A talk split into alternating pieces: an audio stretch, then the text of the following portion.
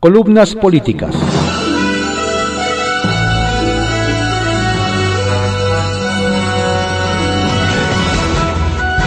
Continuamos con la audiosíntesis informativa de Adrián Ojeda Román, correspondiente a hoy, viernes 21 de mayo de 2021. Vamos a dar lectura a algunas columnas políticas que se publican en periódicos de circulación nacional. De naturaleza política, por Enrique Aranda, que se publica en el periódico Excelsior. Disfrazada vuelve ley Mordaza. Un voto por Morena es un voto contra México como si no tuviera ya suficientes problemas, más los que de manera cotidiana suma el protagonista de las plañideras, perdón, mañaneras, el gobierno de la 4T, con apoyo ahora de un despistado ministro de la otrora respetable Suprema Corte de Justicia de la Nación, decidió abrir un nuevo frente de confrontación y ataque a la libertad de expresión y de prensa contra los medios electrónicos, la televisión y la radio en particular.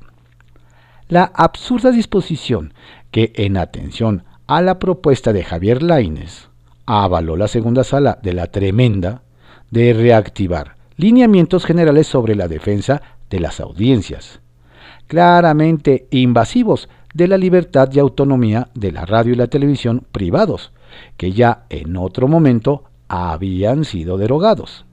Implica una nueva intentona de censura, de censura encubierta y o imposición de ley mordaza orientada, en esencia, a permitir la intromisión de la autoridad en la calificación de contenidos informativos y de opinión de los medios audiovisuales.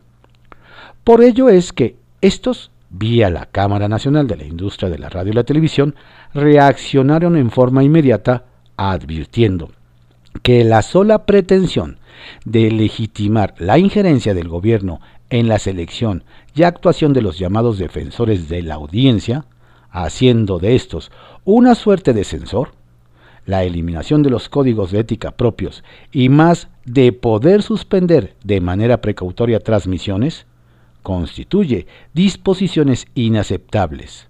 Y más, diría alguno, cuando se sabe que los promotores de los mismos son personajes vinculados a la 4T, que en más de una ocasión han evidenciado su indisposición hacia la prensa libre y los comunicadores no afectos a ella. No deberá pasar mucho tiempo, entonces, antes de que los más de 1.200 concesionarios de radio y televisión adscritos a la CIRT emprendan acciones colectivas ante el Instituto Federal de Telecomunicaciones de Adolfo Cuevas, orientadas a esclarecer su postura y rescatar lineamientos garantes de la libertad de expresión y de prensa, o más allá, a promover un amparo contra el dictamen de la Corte, o incluso a escalar el asunto a instancias interamericanas de defensa de los derechos humanos. Insistimos, como si no tuvieran ya suficientes problemas asteriscos. Ahora sí que como uno, diputados y senadores del PAN, PRI y PRD en la Comisión Permanente del Congreso advirtieron que rechazarán convocar a un periodo extraordinario cuyo fin sea seguir minando las instituciones o el federalismo, o más, desaparecer poderes en Tamaulipas.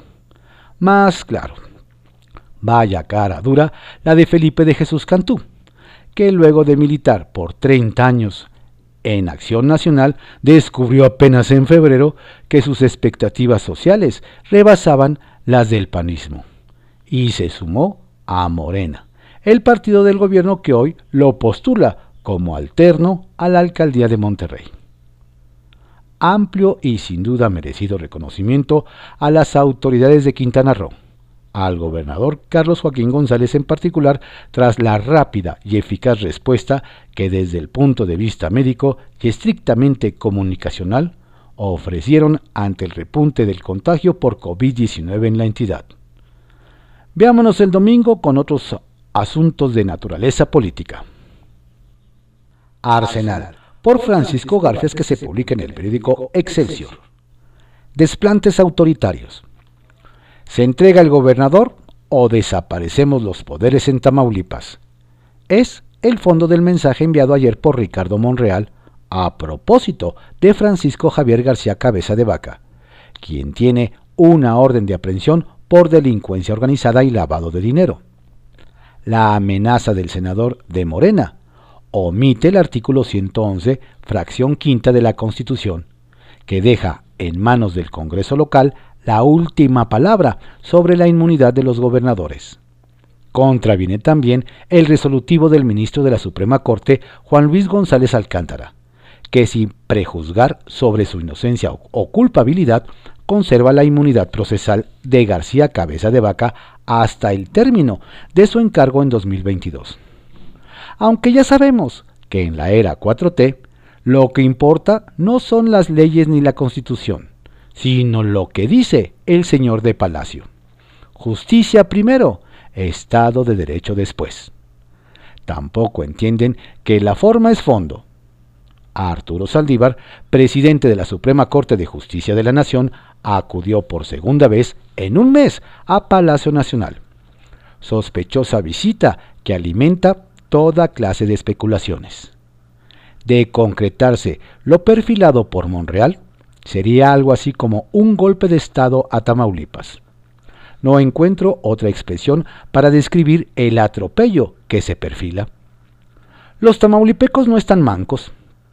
El Congreso local anunció que demandará al juez federal que obsequió la orden de aprehensión a pesar de que el gobernador tenía fuero. Alega que violó su soberanía. ¿Saben quién lleva mano en el nombramiento del gobernador interino? Nada menos que el presidente. Debe mandar una terna al Senado en un lapso de tres días después de desaparecidos los poderes en el Estado. Morena y sus aliados no la tienen fácil para desaparecer poderes. La radical medida requiere un periodo extraordinario. No tienen la mayoría calificada en la comisión permanente para convocarlo. Les falta un voto, el de Miguel Mancera, del PRD. Al ex jefe de gobierno lo traen asoleado con lo de la línea 12 y otros asuntos. Lo querían desaforar. Hay modo de presionarlo. Ojalá aguante enfrentan también un problema legal. La ley reglamentaria de la fracción quinta del artículo 76 de la Constitución dice, se configura la desaparición de poderes de un Estado únicamente en los casos de que los titulares de los poderes constitucionales 1. quebranten los principios del régimen federal, 2. abandonen el ejercicio de sus funciones a no ser que medie causa de fuerza mayor. 3. Estuvieran imposibilitados físicamente para el ejercicio de las funciones inherentes a sus cargos o con motivo de situaciones o conflictos causados o propiciados por ellos mismos que afecten la vigencia del orden constitucional. 4. Prorrogaren su permanencia en sus cargos después de fenecido el periodo para el que fueron electos o nombrados, y no se hubiera celebrado elecciones. Y 5. Promovieren o adoptaren formas de gobierno a base de organización política distintas a las fijadas en los artículos 40 y 115 de la Constitución. El caso de García Cabeza de Vaca no satisface ninguno de los, de los supuestos, aunque algunos ya alegaban abandono del ejercicio de sus funciones. El presidente jura que no instruyó ir por García Cabeza de Vaca, que es un asunto de una fiscalía que llama autónoma, pero que está a su servicio. Yo no estoy dando instrucciones, no es mi fuerte la venganza. No soy de dos caras, dijo en la mañanera. Tardó dos segundos en contradecirse Allí mismo pidió que proyectaran en la pantalla, banquillo de los acusados que tiene en Palacio, un oficio del Departamento de Estado de la Unión Americana dirigido a Santiago Nieto, titular de la UIF. El documento incluye una lista de 16 presuntos involucrados en lavado de dinero, entre ellos García Cabeza de Vaca, y miembros de su familia. Le ordenó a Jesús Ramírez que lo leyera. El vocero se arrancó sin darse cuenta de las implicaciones para el debido proceso que la publicación de esa lista significaba. Me es grato saludarle e informarle que la oficina del agregado jurídico FBI está llevando a cabo una investigación preliminar en relación a los individuos y entidades corporativas, los cuales se cree que están involucrados en el lavado internacional de activos. A continuación se dan los nombres de los principales individuos y entidades involucrados. Alfonso Pasquel. Allí paró al vocero. Nada, nada más ve a dónde está el señor García Cabeza de Vaca, le dijo. A destacar que en el citado oficio se habla de una investigación preliminar y que se cree que están involucrados. Aquí ya le giraron orden de aprehensión. Nadie sabe del paradero del gobernador García Cabeza de Vaca. Sin embargo, escribió un tuit en el que reconoce la solidaridad del PAN, PRI, PRD y MC para Tamaulipas les agradece que eviten con sus votos el uso faccioso de las instituciones en contra del federalismo democrático y plural. Alto Mando, por Miguel Ángel Godínez García, que se publica en el periódico Excelsior. Los candidatos del narco. Hace años que el narcotráfico en México ha permeado ámbitos relevantes por el poder económico y político de nuestra sociedad.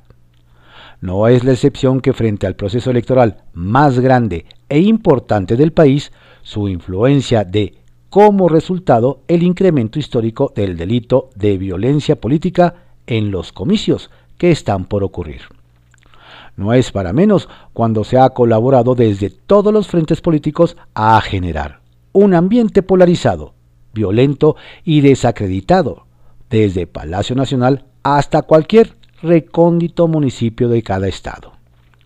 La elección de más de 21.000 cargos y 15 gubernaturas en disputa ha provocado que la selección de candidatos en todos los partidos se dé en un ambiente beligerante y de poco control en el perfil de quien se propone o se designa como candidato. Sin embargo, el tema de los relacionados con el narcotráfico escala cualquier inconveniencia en los antecedentes de candidatos por lo que implica llegar a ser autoridad.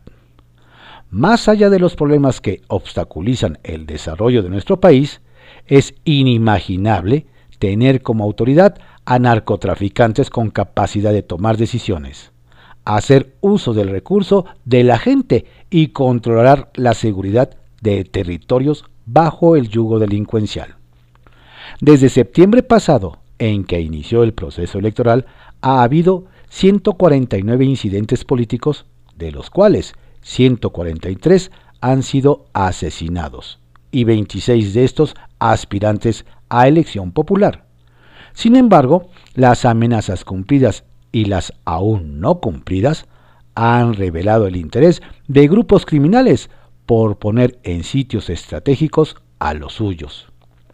El asesinato de Abel Murrieta, ex procurador de justicia de Sonora, abogado de la familia Levarón y candidato de MC al municipio de Cajeme a días de la elección, genera un estado de incertidumbre en un sitio bajo el control de cárteles e irónicamente resultado de la ineptitud del ahora candidato a la gubernatura del mismo estado, Alfonso Durazo quien en su lamentable paso por la Secretaría de Seguridad Pública Ciudadana no solo fue incapaz de resolver el caso Lebrón, sino que su insensible intervención y su incapacidad para dar seguridad a su Estado generó el reclamo de todo el país por el crimen más atroz de nuestra historia. Llama la atención que él pueda desplazarse con tranquilidad en un Estado en donde la población no lo ve con los mismos ojos con los que lo ven los delincuentes. Asimismo, Sudiquey Rodríguez, candidata a la presidencia municipal de Valle de Bravo en el Estado de México, quien fue levantada, amenazada y liberada para sacarla de la contienda y abrirle el camino descaradamente al candidato de Morena relacionado con narcotraficantes.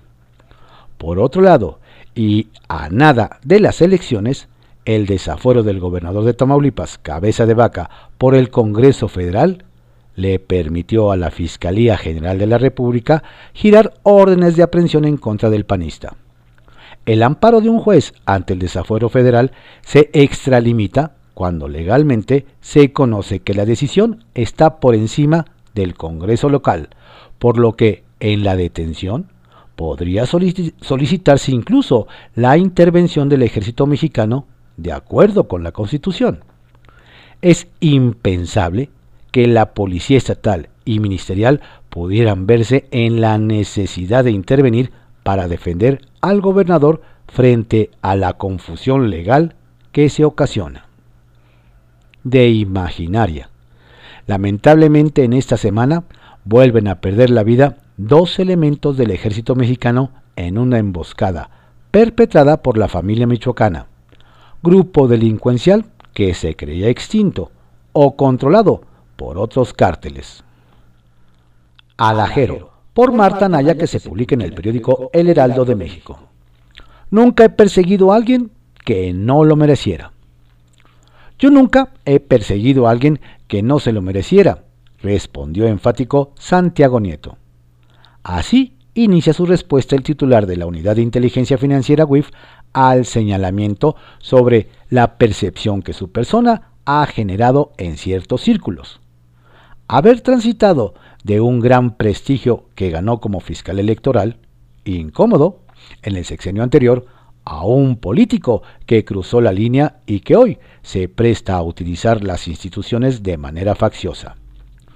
En medio de la tormenta política provocada por la orden de detención y el congelamiento de cuentas en contra del gobernador de Tamaulipas, Francisco García Cabeza de Vaca del PAN, Nieto argumenta, nadie en este momento ha podido defender públicamente a Cabeza de Vaca, o a Romero de Champs, o a Juan Collado, o a Rosario Robles, de que las cosas que les hayamos imputado no hayan sido ciertas. Yo no veo a nadie diciendo que Cabeza de Vaca no se robó el dinero por ponerlo en términos coloquiales. No, yo no he perseguido a nadie que no se lo haya merecido, insiste y no se utiliza esto con fines de naturaleza política. Desde la UIF remite el momento en que se presentó el caso, el año pasado cuando ni siquiera había comenzado el proceso electoral, y cita casos de denuncias contra miembros de Morena, como personal del gobierno de Morelos o administradores aduaneros. No se compara ir tras un gobernador en funciones, apuntó.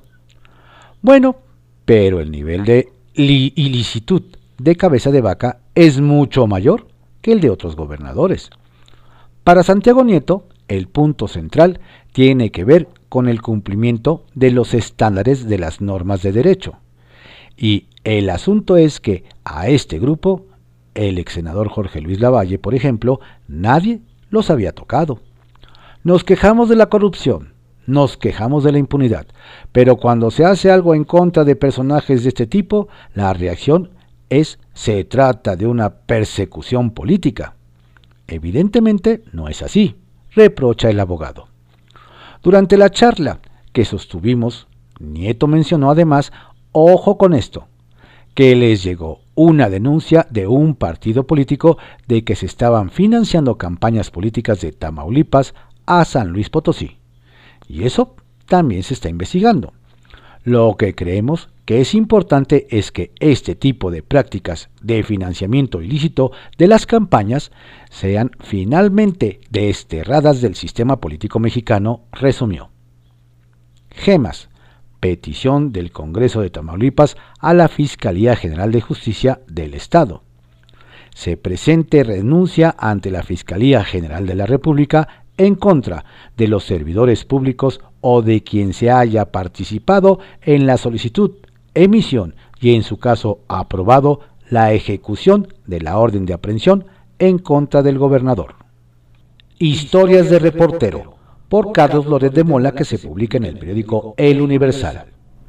Un presidente desesperado. El presidente tiene prisa, está desesperado las encuestas marcan que su popularidad cae y la, elección que viene no será el paseo por las nubes que esperaba. Por eso ya no cuida las formas. No espera a que el Poder Judicial determine si el gobernador de Tamaulipas es culpable de todo lo que se le acusa. No espera a que se resuelva el debate jurídico sobre si tiene o no fuero. Le urge, aunque lo pesquen en flagrancia. AMLO no tiene tiempo y está dispuesto a usar al límite e incluso más allá el poder del Estado para lograr sus objetivos políticos. El director de orquesta mueve la batuta y todos los músicos tocan la partitura. En cuestión de horas, la fiscalía pidió una orden de aprehensión contra Cabeza de Vaca. Un juez la otorgó. La UIF le congela las cuentas. Migración emitió una alerta de viaje el líder morenista en la Cámara de Diputados acusó de desacato al Congreso de Tamaulipas. El Senado coqueteó con la desaparición de poderes.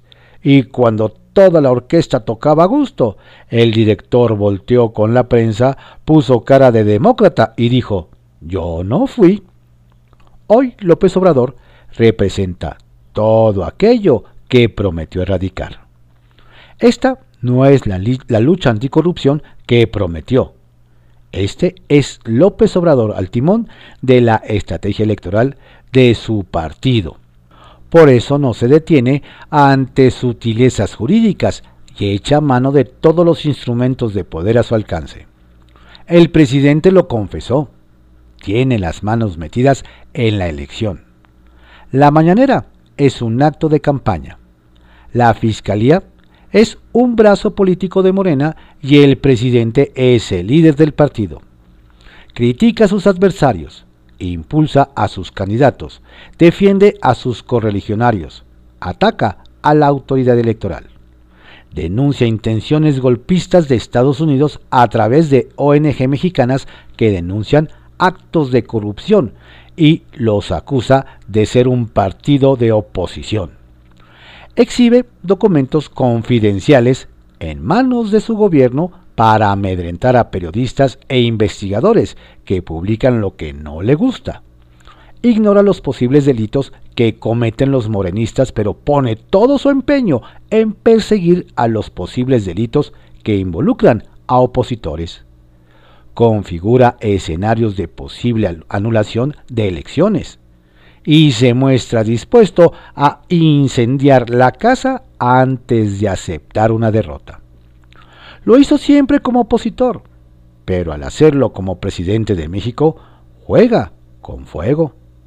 Y la máscara de demócrata se le cae a pedazos.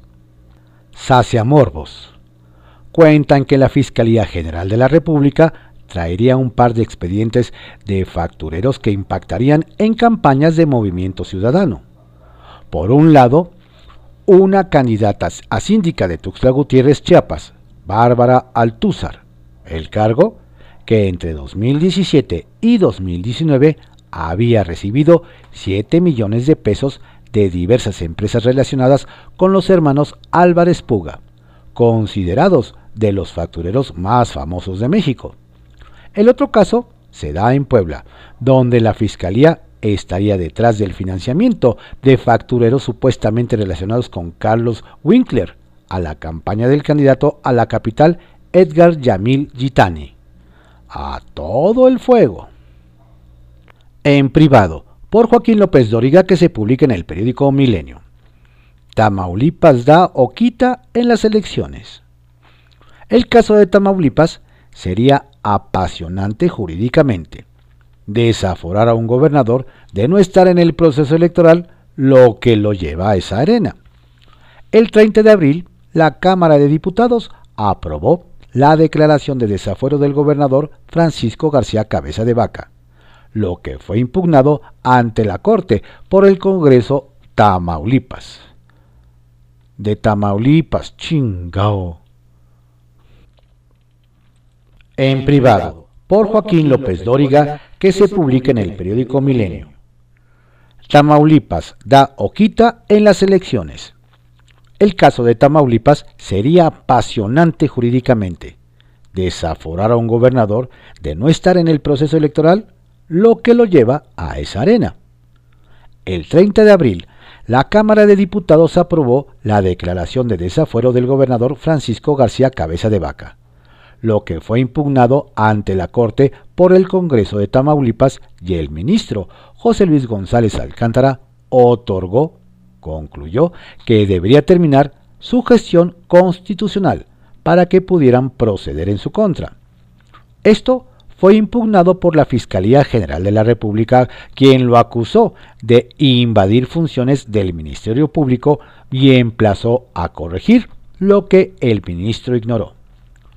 El miércoles, a las 4 de la tarde, el presidente de la Jucopo del Senado, Ricardo Monreal, anunció la orden de aprehensión contra el gobernador. Al confirmarse esa exclusiva legislativa, el Congreso de Tamaulipas pidió a la Fiscalía General de la República acción penal contra el juez por el delito contra la Administración de Justicia. En la mañanera de ayer, el presidente López Obrador habló del tema y dijo que se resolvería en el Senado. De inmediato Monreal anunció que ya operaba para declarar la desaparición de poderes en Tamaulipas. La última vez que se recurrió a ese expediente fue en 1975, cuando el presidente Luis Echeverría se deshizo así del gobernador de Hidalgo, Otoniel Miranda. Hoy estamos de regreso 44 años después. Declaran la desaparición de poderes en Tamaulipas y procesarán a García Cabeza de Vaca. Y una duda, en las elecciones del 6 de junio, este recurso cortará a favor de Morena o de la oposición. Retales 1. Ecocidio.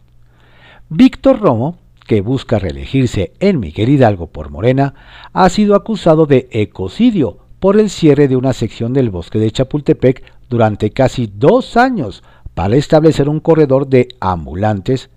El Consejo Rector se quejó por el daño a los árboles el gobierno capitalino clausuró la obra. Romo rompió los sellos y siguió construyendo.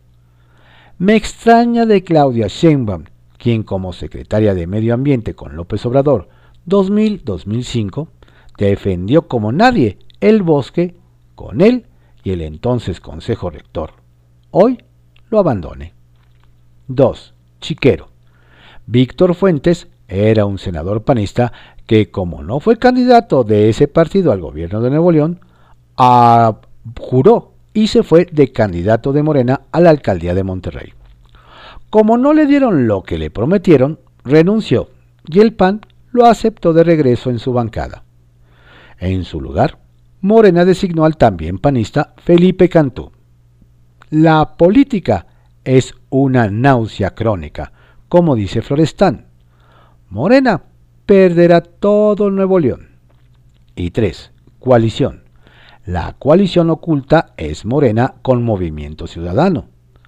La obviedad se dio en Sonora, donde a la decisión de su candidato Ricardo Burs de sumarse a la candidatura del aliancista PRI-PAN-PRD Ernesto Gándara, Dante Delgado designó en su lugar a Manuel Scott. No vaya a pensar ya sabes quién otra cosa.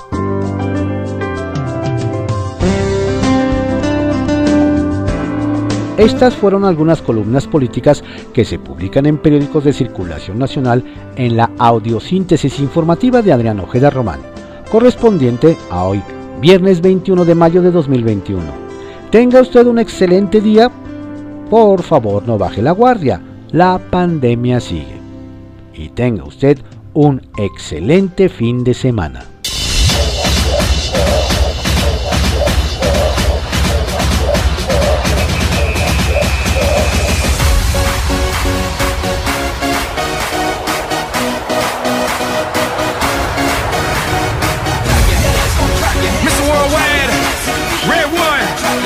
and the beautiful Jennifer Lopez.